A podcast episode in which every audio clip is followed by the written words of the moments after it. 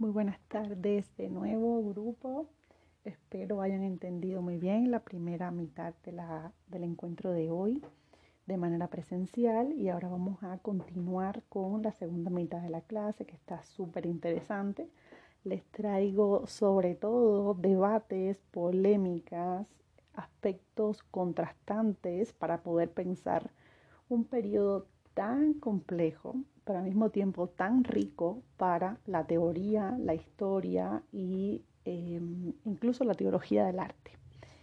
En este sentido, me gustaría que nos desplazáramos a la presentación, donde justamente la primera diapositiva que les muestro se titula Renacimientos medievales y o modernos. Me interesa em, como punto de partida para el futuro debate que tendremos como parte de la evaluación, pensar justamente la multiplicidad de significados que puede tener el término renacimiento o renacimientos, con una S al final, para pensar no solo ese periodo en el cual ubicamos a las grandes o a los grandes artistas que llamamos casi modernos, como Da Vinci, Miguel Ángel, Rafael, entre otros.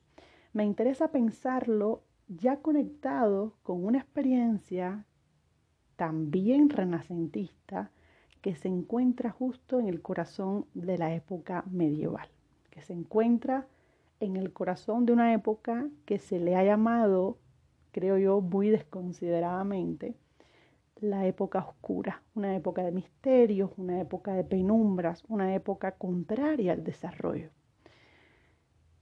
Em, me parece que poner esto sobre tela de juicio, en primer lugar, no solo eh, contribuiría a un debate que forma parte de los debates historiográficos en torno a estas ideas, sobre todo a la posibilidad del renacimiento como parte o no de la Edad Media, de renacimiento como un momento específico que da paso a la, a la modernidad, pero que no se adscribe tanto al pensamiento medieval. Pareciera entonces que la palabra renacimiento es contraria a la palabra medioevo. Es contrario el renacer, ¿no? El florecer, el volver, digamos, a resurgir.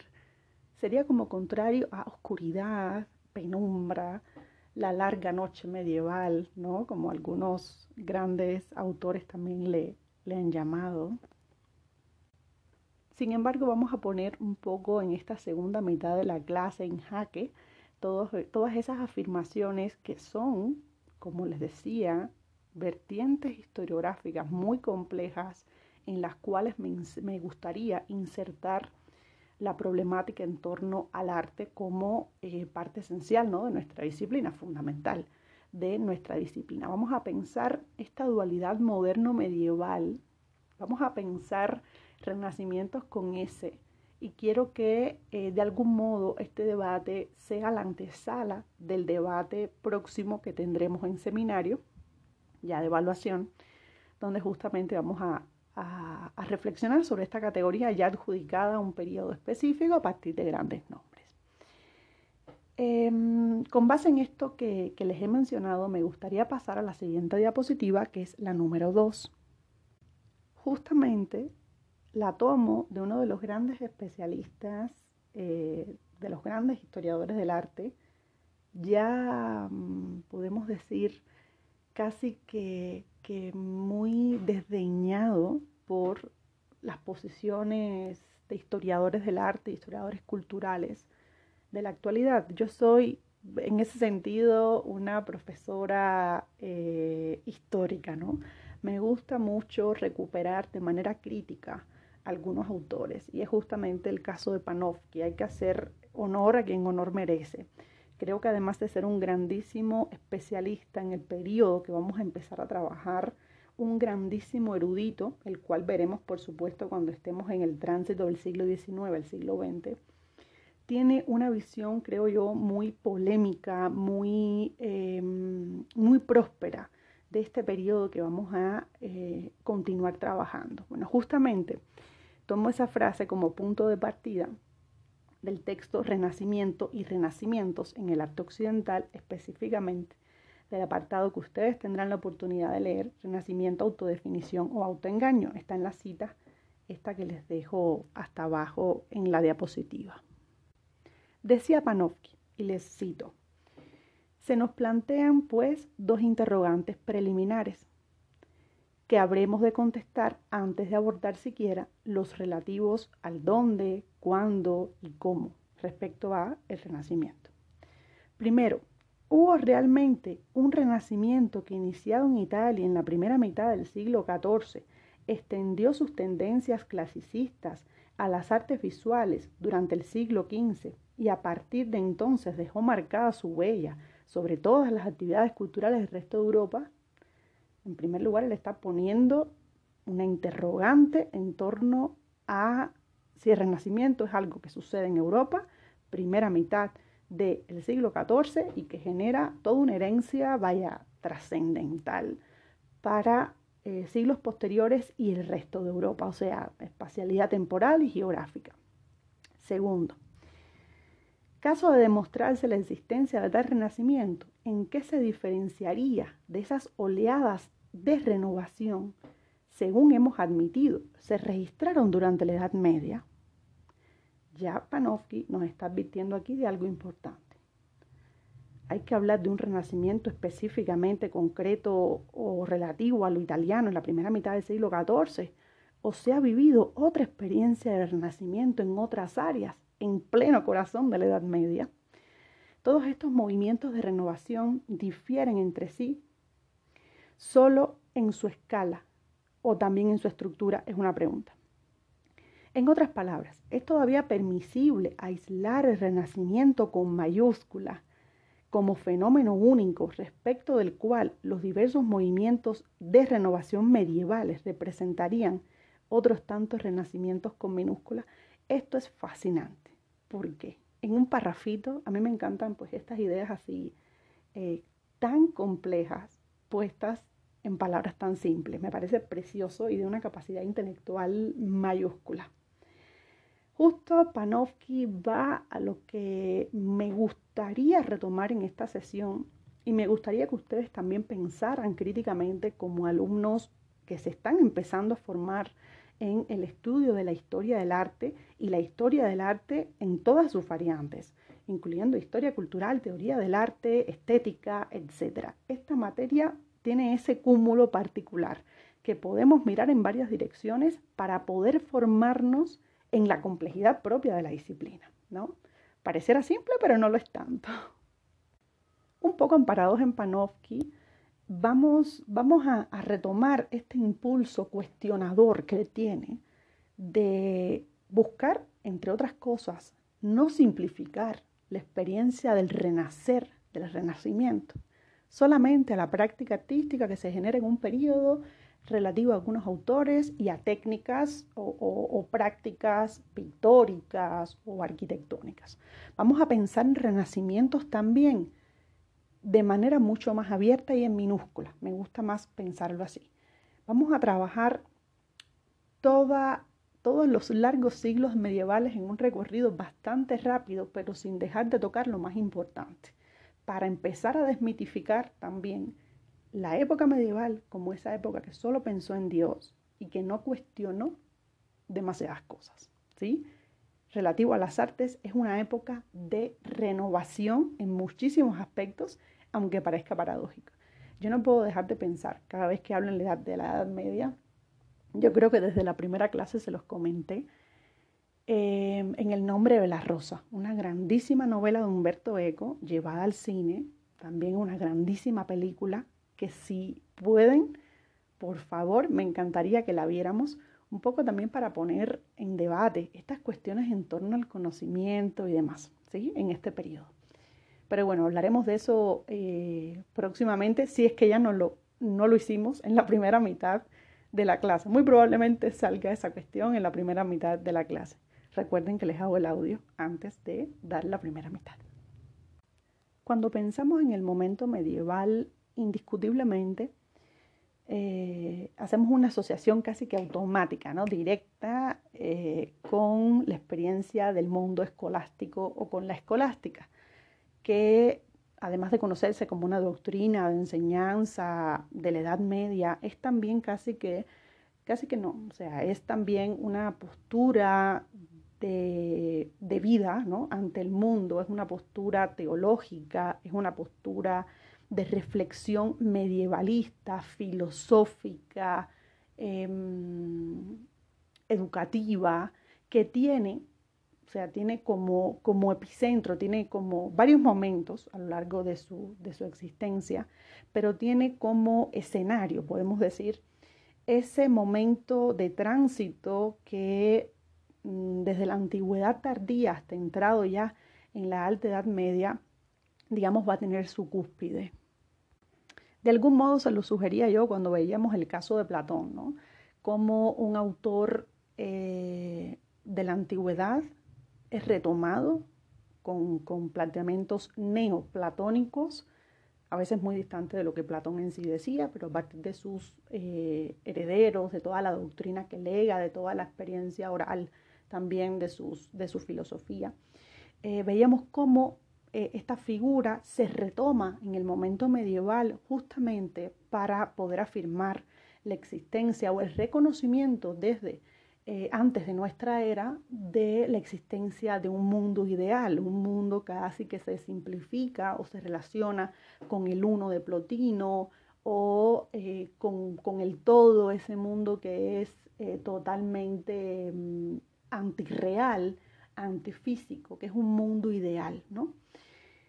Esa filosofía eh, griega, latina, posteriormente, se recupera con, mucha fuerza y, a partir de algunos autores, por supuesto, en el momento de la Edad Media. Es un poco también una traducción del ejercicio de la escolástica, es decir, la escolástica es una doctrina, es una corriente, es un sistema de pensamiento, de comprensión del mundo que no deja abandonada la filosofía de la antigüedad, sino que la ocupa para poder encontrar, digamos, de algún modo las raíces del funcionamiento teológico y de la existencia de Dios en el mundo.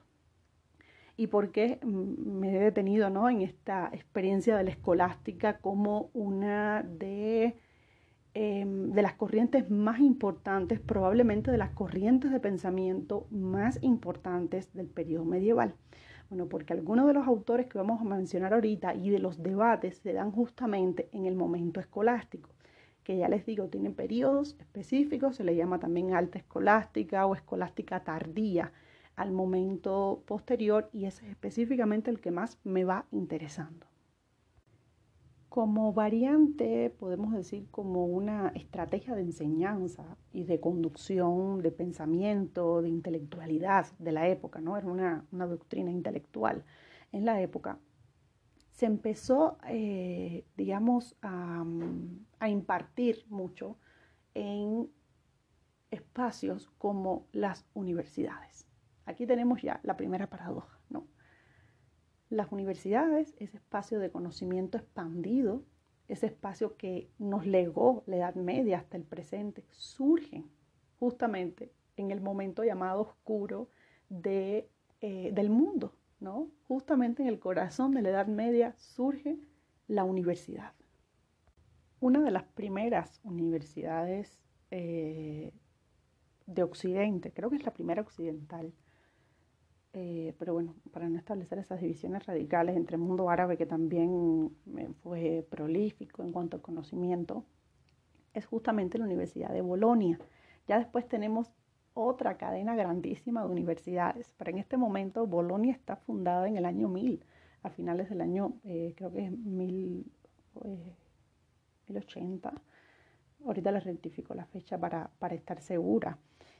casi en la misma fecha reconocemos ya la presencia en el Reino Unido de la Universidad de Oxford, ¿no? Estamos hablando ya de 1100 y cachito, está ya fundándose también la Universidad de París, creo que son de las primeras universidades. También están la Universidad de Salamanca, que es un poquito más tardía, em, la de esta del Reino de Castilla, ahora no recuerdo el nombre, pero varias universidades se empiezan a fundar y es el principio de la conducción escolástica de la enseñanza, una de las estrategias metodológicas, podemos decir, más interesantes de la época. Era una, una, estrategia de conducción del conocimiento muy frontal, donde el profesor se paraba, hacía una conferencia, el alumno no hablaba, simplemente se regresaba a su casa o al monasterio donde viviera.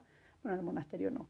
Eh, se regresaba, pues y punto de final. O sea, las dudas te las tenías que aclarar tú en la medida de lo posible, la participación del alumno, ¿no? La, la didáctica en ese proceso eh, no era muy moderna, que digamos, ¿no? era un conocimiento bastante frontal, donde el profesor dictaba cátedra sobre el tema específico que fuera, fuera de religión, fuera de leyes, eh, fuera del tema que, que, que estuviera aconteciendo en ese momento, porque también todas las carreras no existían en principio.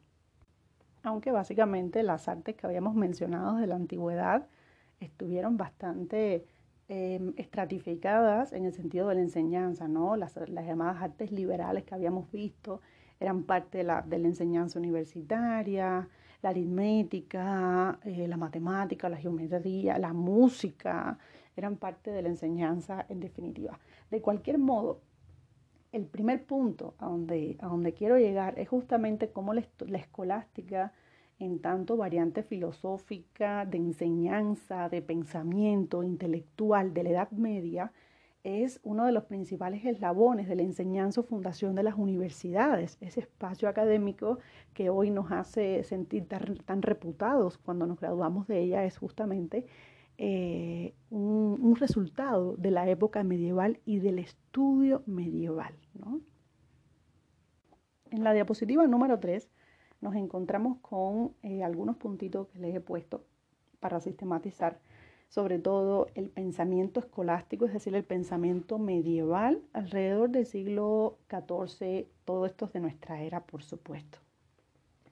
Y justamente una de las doctrinas que más pone en jaque esta experiencia, mm, vamos a decir, mística, esta experiencia más pegada a la abstracción de San Agustín, a esa iluminación eh, agustiniana, ese encuentro de lo físico y, y suprasensible a través del alma, ¿no? El encuentro de Dios como también una muestra del ascenso del conocimiento de un hombre que está casi a nivel platónico en cuanto a, superar al simple mortal, en este caso el filósofo, el teólogo, eh, el artista o el creador estaban un poco más cerca de, esa experiencia que la gente común.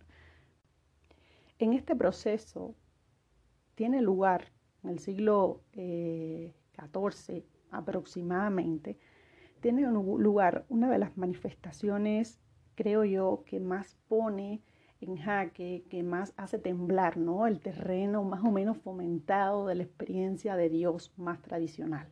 Y que podemos hablar también, en este sentido, de un renacimiento sin dejar de ser escolástico, de un renacimiento del pensamiento o de un renacimiento intelectual o de la filosofía medieval en esta época. No hay que esperar a que llegue Da Vinci, ¿no?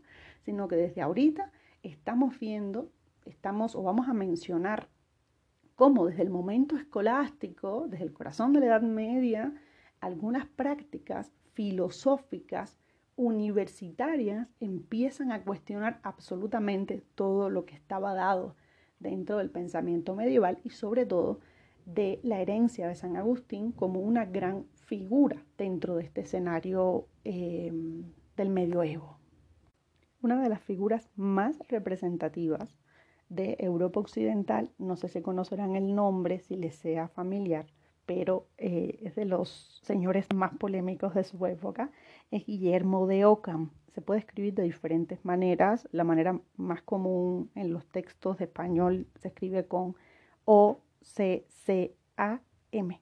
Fue un representante de la doctrina llamada neonominalismo, que a su vez es una herencia de la doctrina nominalista que es una doctrina un poquito más eh, tardía, o sea, de las previa, digamos, al siglo XIV, es una doctrina del siglo XI aproximadamente, que desde esa fecha, desde casi la fundación de la experiencia teológica medieval, por decirlo de alguna manera, está poniendo sobre tela de juicio algunos conceptos que se llaman universales, algunos conceptos dados, eh, y que empiezan a cuestionar las teorías agustinianas, como les mencionaba, de la iluminación.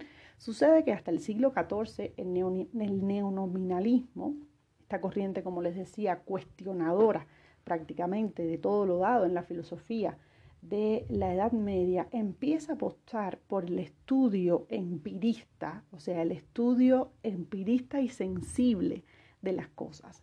Empieza a afirmar aquello que se puede observar.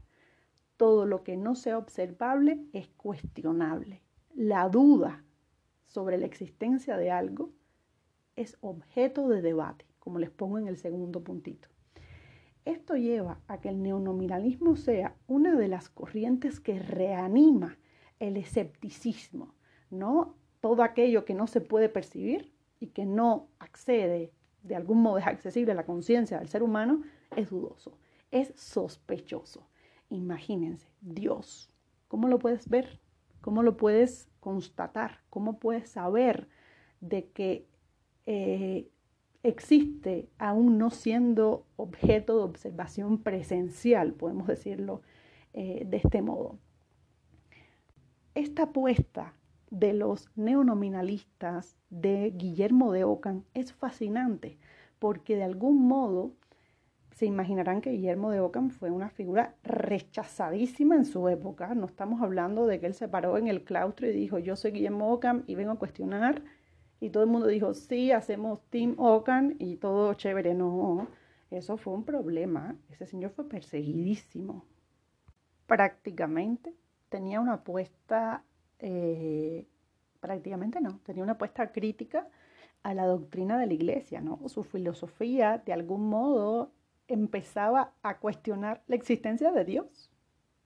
Y para colmo, él es formado como, como franciscano. Ahí les dejo después en la próxima diapositiva un detallito al respecto. Este escolástico tardío, esta figura representante de una escolástica tardía, del neonominalismo, nominalismo, se llaman indistintamente también, chicos. O sea, no, no pasa nada si le llaman una u otra porque más o menos tienen una herencia cuestionadora. Lo que más me interesa a mí es la posición crítica a nivel intelectual y lo que puede significar a nivel científico del razonamiento, de la teología, cuestionar el simple hecho de la existencia de Dios y proponer un estudio de las cosas que sea más eh, demostrable que eh, iluminado, más demostrable que universalizado, ¿no? Empezó a concentrarse también en las cosas particulares, ahora que menciono esto del universalizado. Les quiero leer, déjenme localizar la página, les quiero leer en el texto que les he compartido estas dos últimas sesiones de Historia de la Estética, un fragmento donde justamente ocupan la figura de Ockham como punto de referencia para eh, proponer una variante, digamos, crítica dentro de la Edad Media, que forma parte de la Edad Media, porque ninguno de estos personajes dejaron de creer en Dios, simplemente empezaron a fragmentar ese sistema de creencias, entre ellos Ockham, como uno de, los, de las figuras más eh, descollantes.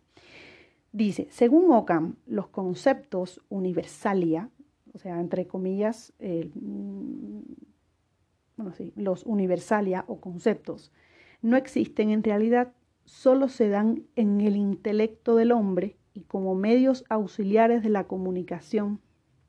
La acentuación del individuo y de la cosa particular es aún mayor, mayor en Ockham, siendo el único fundamento de su teoría del conocimiento. Esto es muy interesante. Es decir, que los grandes conceptos universales dados como Dios, la naturaleza y estas cuestiones empiezan a ponerse en duda interesa más lo particular que lo universal en la concepción de Ockham, que es muy diferente a la escolástica o la primera escolástica o la alta escolástica. Ockham afirmaba, según continúa en el texto, em, el saber cómo una conciencia de la existencia del objeto observado, nuevamente la pregunta, ¿cómo observar a Dios de algún modo?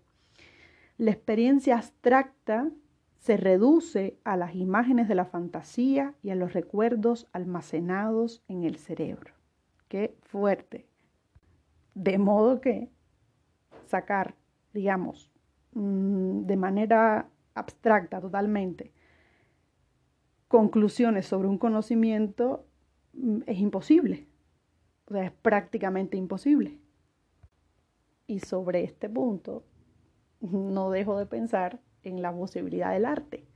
Un arte que ha estado totalmente ligado a la experiencia religiosa, un arte que incluso, como vimos en la primera mitad de la clase, estuvo cuestionado, que si los neoplatónicos, que si aquellos donde no se podía relacionar la, experiencia creativa em, relativa a Dios o incluso de la belleza, en fin, todas estas cuestiones son súper interesantes. En el caso de Ockham, la belleza em, no es entendida, digamos, como algo real o trascendente, o sea, ni, ni, de un lado ni del otro, sino como, como algo presente en eso que existe de manera particular. Es decir, en eso que existe, en una pieza que existe de manera individual, se, le puede, se puede a partir de ahí entender la belleza. Esto es una concepción renovadísima de la experiencia estética. De algún modo, eh, la, lo bello podemos decir que emana esencialmente quizás del, del objeto específico, de la cosa particular, ya no es trascendente, ya no es real, y real como un concepto, recuerden, platónico, de lo real como el mundo de las ideas, no como el mundo de las cosas físicas. ¿no? Esto es una revolución en el pensamiento, sinceramente.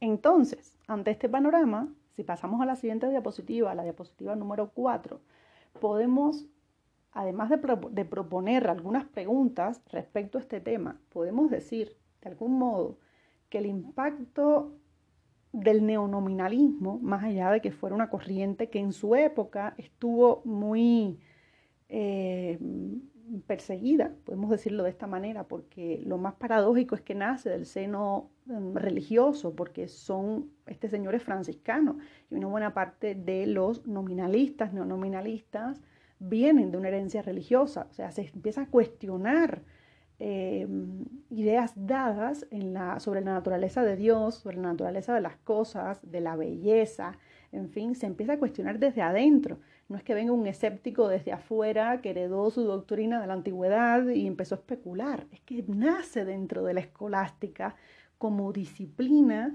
o como variante que también interroga. Digamos que el impacto del neonominalismo, que es básicamente una doctrina filosófica crítica es aquella doctrina que eh, desde dentro del pensamiento religioso empieza a pensar ya no en los universales, o sea, en, en, lo total del pensamiento de la época, sino en lo particular. Es decir, que se concreta en otros problemas, que va a, a otros problemas que habían sido generalizados, como la creencia en Dios, la idea de que el mundo tenía pues una, una, posición o un funcionamiento y las leyes, por supuesto, de la vida se regían por ese funcionamiento, ¿no?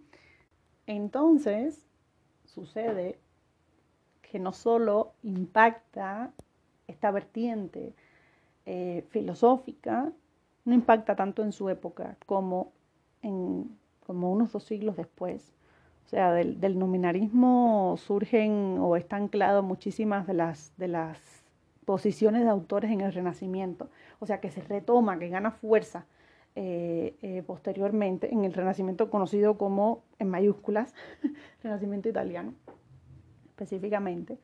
Em, la, en, esta, en esta diapositiva 4 estamos, la disgregación de la filosofía, de la teología, la relación ciencia y, filosofía empieza a ser compleja, empieza a ser, empieza a ser muchísimo más compleja.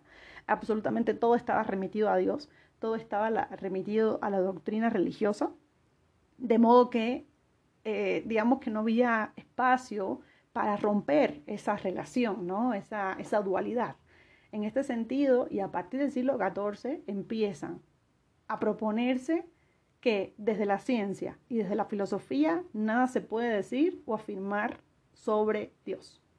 Es decir, filosofía, como madre de muchas ciencias, empieza a tener una separación notable de las concepciones teológicas del mundo. Y por tanto, el escepticismo filosófico también empieza a aflorar en esta etapa. Esto que parece tan, espero que parezca tan sencillo de explicar, es sumamente complejo. Abarcó varios periodos eh, en la historia. O sea, no es un proceso que se da de la noche al día. Y que explica de algún modo la experiencia renacentista, ¿no? O sea, ¿por qué también el vuelco a otra, por qué otra mirada respecto al mundo en el que se vive? ¿Y por qué incluso la regresión en la mirada? ¿Por qué retomar los referentes de la antigüedad? En este sentido, eh, desde el siglo XIV, con este periodo de, vamos a decir, de la baja escolástica, em, surgen algunas preguntas que me parecen medulares cómo pensar la experiencia de la belleza, cómo pensar la experiencia del arte, ¿no? ¿Cuáles son los límites de la incumbencia de la fe? ¿Cuál es el lugar del hombre en este sistema? Y esto es muy importante, el lugar, de, el lugar del hombre eh, como sujeto, y ya como sujeto particular, dentro de, este sistema, dentro de esta concepción del mundo. Eh, yo mm, las preguntas que les propongo son parte de las miles de dudas que me ha generado este periodo. Es un periodo precioso, eh, pero no deja de ser complejo igualmente. No hay una respuesta, sino que hay múltiples a partir de los autores que veamos. En este caso les quise tomar el ejemplo de Ockham, porque fíjense que también, fíjense la intertextualidad que hay aquí también al respecto creo que si, si nos remitimos a una película como El nombre de la rosa, me parece que, o la novela, em, el ambiente en el que, en el, el, ambiente que se recrea en ese, en ese entonces es justamente el ambiente donde vive Guillermo de Ockham, ¿no? O Guillermo Ockham.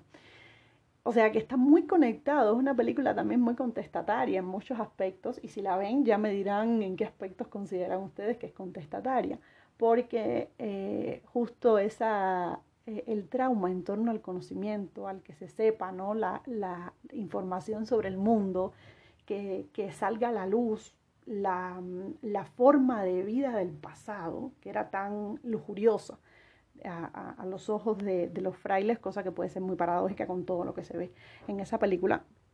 Pero bueno, en definitiva es muy interesante.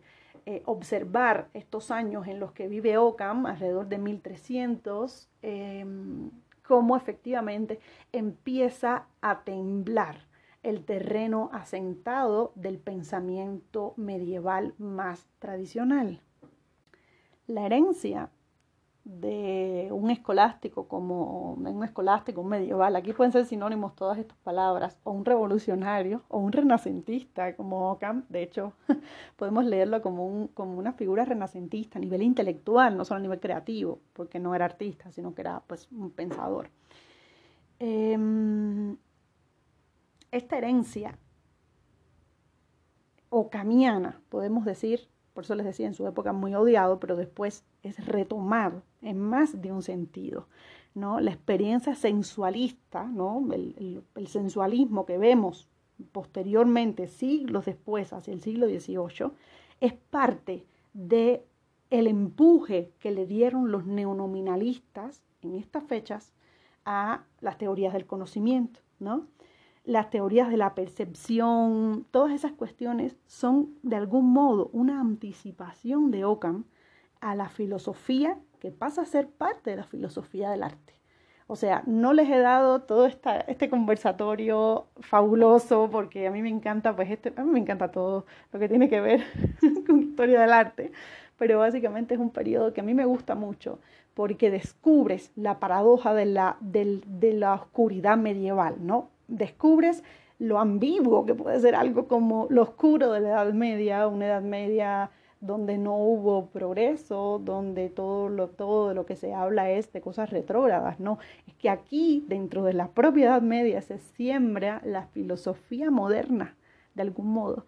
Aquí tenemos las semillitas de los renacimientos con mayúscula a nivel artístico y también tenemos las semillitas de los sensualistas, de mm, la anticipación en cuanto a la percepción el siglo XVIII, en fin, vamos a ver un poco de los sensualistas más bien, ya cuando eh, avancemos un poco más en el curso, de modo que podemos aterrizar, podremos aterrizar algunas de estas cuestiones que todavía quedan aquí puestas eh, de manera muy sencilla, después podremos llevarla más a un terreno expandido. La razón, otra, otra de, las, de los aspectos más importantes, ¿no? los racionalistas, la concepción racionalista del mundo, em, no necesariamente se explica a través de Dios. Ockham es uno de los de las principales figuras que decide romper con, esa, con ese principio eh, de, conocimiento ¿no? nociológico. De algún modo, eh, como les decía, nada se puede decir sobre la existencia de Dios desde la ciencia o desde la filosofía, como la matemática o la, física, o sea, son cosas separadas. Aquí empieza una separación importante en, en cuanto a las competencias de la fe y a las competencias de la razón. Esto es fabuloso. Insistía en la inutilidad de la propuesta de Tomás de Aquino decía, aquí no es, yo, yo me encuentro con mi alma y ese tipo de cosas y la iluminación y me llega a través de un... No, él consideraba aquello como una inutilidad porque no parten de premisas lógico-científicas. Imagínense, estamos hablando del siglo XIV. Bueno, de un hombre que nació a finales de 1200 y, y muere pues ya en 1300. En ese tránsito tenemos un adelantado en el pensamiento, podemos decir crítico prácticamente, dentro de la experiencia, em, no deja de ser medievalista. Pero bueno, ya para dejar mi devoción con Ockham y pasar eh, a, a ver, a observar los contrastes en torno a otras devociones, que justamente eh, están expresándose en el siglo XIII, ¿no? Siglo XIII, siglo XIV, vamos a ver otras maneras de vivir el mundo medieval. Es decir, es decir, vamos a hablar de otros renaceres, de otros enfoques en plural, eh, concebidos en multiplicidad de algún modo, para poder, eh, como historiadores en formación, empezar a cuestionar las cosas, empezar absolutamente a cuestionar todo lo que nos dan por hecho. El medioevo duró del siglo IX al siglo XVI y después llegó la modernidad. No, no, no, no, no, esos son procesos. Aquí estamos observando procesos, maneras, formas de expresión, ideologías, em, intelectualidad, eh, artisticidad múltiple, diferente. No hablamos de una edad media, hablamos de edades medias, si se quiere. Si lo podemos todos en plural, pues está bien, siempre que lo podamos justificar, por supuesto. En la diapositiva número 5 les comparto lo que yo creo que puede entrar muy en contraste con esta lógica previa que puede leerse bajo los códigos racionalistas de algún modo. Y justamente les traigo algunas obras, una de ellas, o sea, uno de los autores que más me gusta a mí de este periodo, y perdonen mi eh, mala pronunciación, es eh, Roger, eh, Roger van der Weyden. Es un autor, un artista fabuloso desde mi punto de vista y les traigo dos piezas específicamente para, para mostrar, para visibilizar, ahora sí ya no a nivel filosófico teórico, sino a nivel más visual, estas formas de representación que están contrastando con una filosofía cuestionadora, con una filosofía escepticista de algún modo, con una herencia importante de las, formas de representación o de comunicación didáctica de las que habíamos hablado en la primera parte de eh, la clase presencial.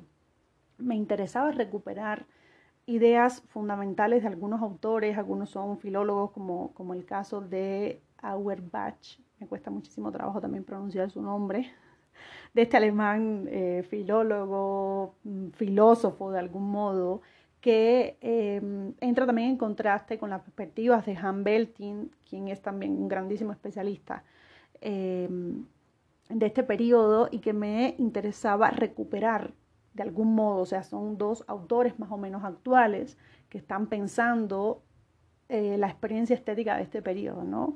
Las formas de representación en torno al siglo III, que están, al XIII, perdón, que están muy conectadas con la función didáctica del arte, la función didáctica, didáctico-religiosa del arte en este periodo. Pensar este sistema de representación práctico, incluso en contraste con las doctrinas intelectuales que veíamos ahorita, conocido a nivel estético también como el llamado teatro pedagógico, estético y filológico, como teatro pedagógico que busca, eh, bajo un sistema de códigos específicos, de significados, de identificación y de semejanza. Semejanza aquí se traduce también como la experiencia eh, espiritual, de hacer como, como casi que la catarsis con la experiencia espiritual que se muestra en la imagen, es decir, si, si mm, Jesús está padeciendo eh, en la cruz, si la madre está sufriendo, si Magdalena también está sufriendo, ese proceso de experiencia espiritual que te hace conectar casi como de forma, casi como una catarsis, de algún modo se traduce en este lenguaje eh, filológico y estético como la semejanza, ¿no? en el proceso de identificación casi de compartir el mismo dolor que Jesús en la cruz, el mismo padecimiento ¿no? de, de, mm, de, este Señor y de absolutamente pues, todas las personas que, creían en Él. Em, el teatro pedagógico se traduce en este periodo a partir del siglo XIII, un momento álgido, importantísimo, em, de manifestación de estas prácticas, como un ejercicio que busca constantemente la recepción por parte del espectador. ¿no? Aquí Hans Belting rescata nuevamente la palabra mímesis, la acción mimética que se genera a través de la imagen el deseo mimético también del espectador. Y lo traduce igualmente con una palabra fabulosa que es tableau vivant, que viene a ser como casi ese cuadro representado de manera explícita, de manera doliente, donde tú efectivamente terminas casi padeciendo, sufriendo, terminas eh, viviendo, experimentando a través de la semejanza, de esa identificación espiritual eh, con la persona o el personaje doliente, en este caso la figura pues, de Jesús. Mientras por un lado se estaba especulando, se estaba intentando socavar de algún modo o se estaba intentando proponer otras formas, otras concepciones de em, el pensamiento filosófico, como el caso de Ockham, por otro lado, las manifestaciones artísticas están todavía muy ancladas a la experiencia trágico, espiritual, eh, de identificación mimética con la imagen representada. Creo que eh, Van der Weyden viene a ser como un grandísimo representante de estas pasiones de Cristo, de eh, casi que una antesala del sufrimiento de la madre, de María, en este proceso. Si pasamos a la siguiente obra, es una de las, para mí, una de las grandes y más grandes obras dentro de la historia del arte, por lo menos del arte occidental. Es una pieza de 1443 llamada El Descendimiento. El Museo del Prado lo que tiene es joyas de análisis de estas obras. Les dejé en la presentación del PowerPoint, la diapositiva número 6, un link al Museo del Prado que lo van a disfrutar muchísimo. un análisis detallado de esta pieza. Yo para no perder tampoco tiempo en esta cuestión de análisis de imagen, porque finalmente no es el objetivo de esta materia, pero no puedo dejar de comentarles mi pasión, mi devoción por esta obra a nivel, o sea, a nivel visual y a nivel de teatro pedagógico. O sea, tú llegas a padecer ya no tanto como Jesús, sino como la madre, como María en este caso, Parece ella, el color de su rostro, tiene, tiene encarnada la muerte. Y es muy importante también el tema del color aquí, ya lo habíamos mencionado en la, en la, en la clase anterior. Si les interesa el libro de historia de los colores de Pastoró, yo con todo gusto se los puedo pasar si lo tengo completito. Así que sin problema se los puedo pasar. Tanto es el padecer que muchos autores han interpretado esta, esta, mm, casi que el marco de la obra como un ataúd Casi que los personajes no caben dentro de este enmarcado que pareciera estar sofocando a todos los personajes. Tiene un nivel, la composición, todo el discurso del color, eh, las posiciones de los personajes fabulosa y creo que es uno de los más grandes representantes para mí de cómo, a pesar de que a nivel filosófico, en algunos espacios como eh, Inglaterra o Francia, que es donde principalmente está fluyendo la doctrina de Ockham, a pesar de eso, a nivel práctico, a nivel efectivo, a nivel artístico, todavía se está viviendo la, eh, la, pasión, la pasión de Cristo y todavía se está viviendo la honda piedad, como les pongo en la diapositiva número 7 si quieren pasar, la honda piedad y el sentimiento religioso que es propio también de la pintura gótica, eh, que deja por mucho tiempo también el legado en Europa y eh, pienso sobre todo en los Países Bajos, eh, bueno, en la actual zona de, los Países Bajos, Flandes, donde se desarrolla otro renacimiento, ¿no? Ahí podemos hablar nuevamente de otro renacimiento en un periodo interesantísimo también, que lo podemos discutir perfectamente en la próxima clase cuando hagamos una retroalimentación de, esta, de, esta, de este material en particular.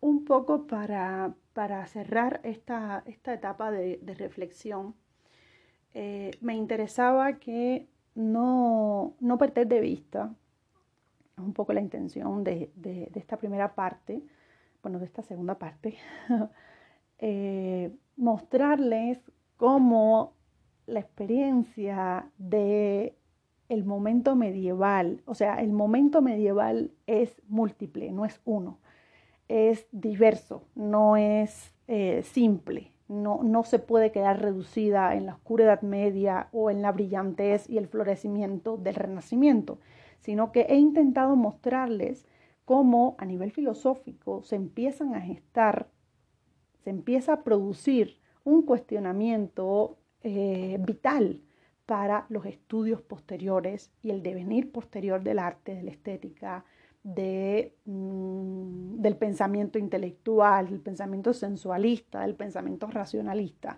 Este momento siglo IV, siglo XIV es importantísimo, más allá de que alrededor del siglo XIII estemos observando aún toda la encarnación de la pasión eh, por la fe de la recurrencia a prácticas religiosas que no dejan de existir ni para los neonominalistas ni para la escuela de Van der Weyden. ¿no? Aquí tenemos presente aún una Edad Media, como mismo un Renacimiento, donde aún la figura de Dios es importante, está presente. Dios Todopoderoso está presente de algún modo y no escapa de estas prácticas, sino todo lo contrario. Está quizás como figura para cuestionar, como objeto para cuestionar, estamos, digamos, o están ellos buscando la manera de sacarlo de su zona de confort, ¿no?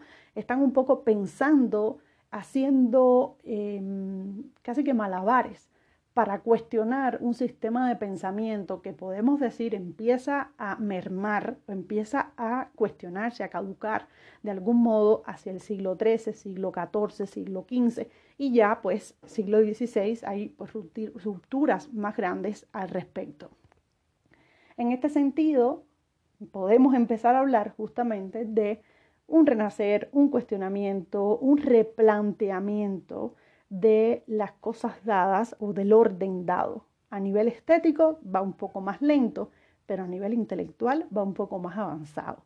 Por eso eh, esta materia tiene una encomienda fundamental, más allá de ver algunas obras y analizar algunos personajes em, de la plástica, de la arquitectura, de la escultura, nos interesa ver, sí, bien esos personajes, pero en otro sentido, en el sentido de la reflexión escrita, en el sentido de la reflexión filosófica, que a veces dejamos más de lado por ocuparnos de la obra, pero ellos son, digamos, como los padres fundadores de nuestra disciplina a nivel de pensamiento, no tanto o a veces combinado con la cuestión más práctica. En la otra parte de la grabación vamos a eh, confrontar, vamos a ver cómo algunos de estos personajes ya después del siglo XV, siglo XIV, siglo XV, empiezan a mostrar estos atisbos de eh, consolidación de este renacer del pensamiento, de consolidación o la afirmación ya a nivel un poco más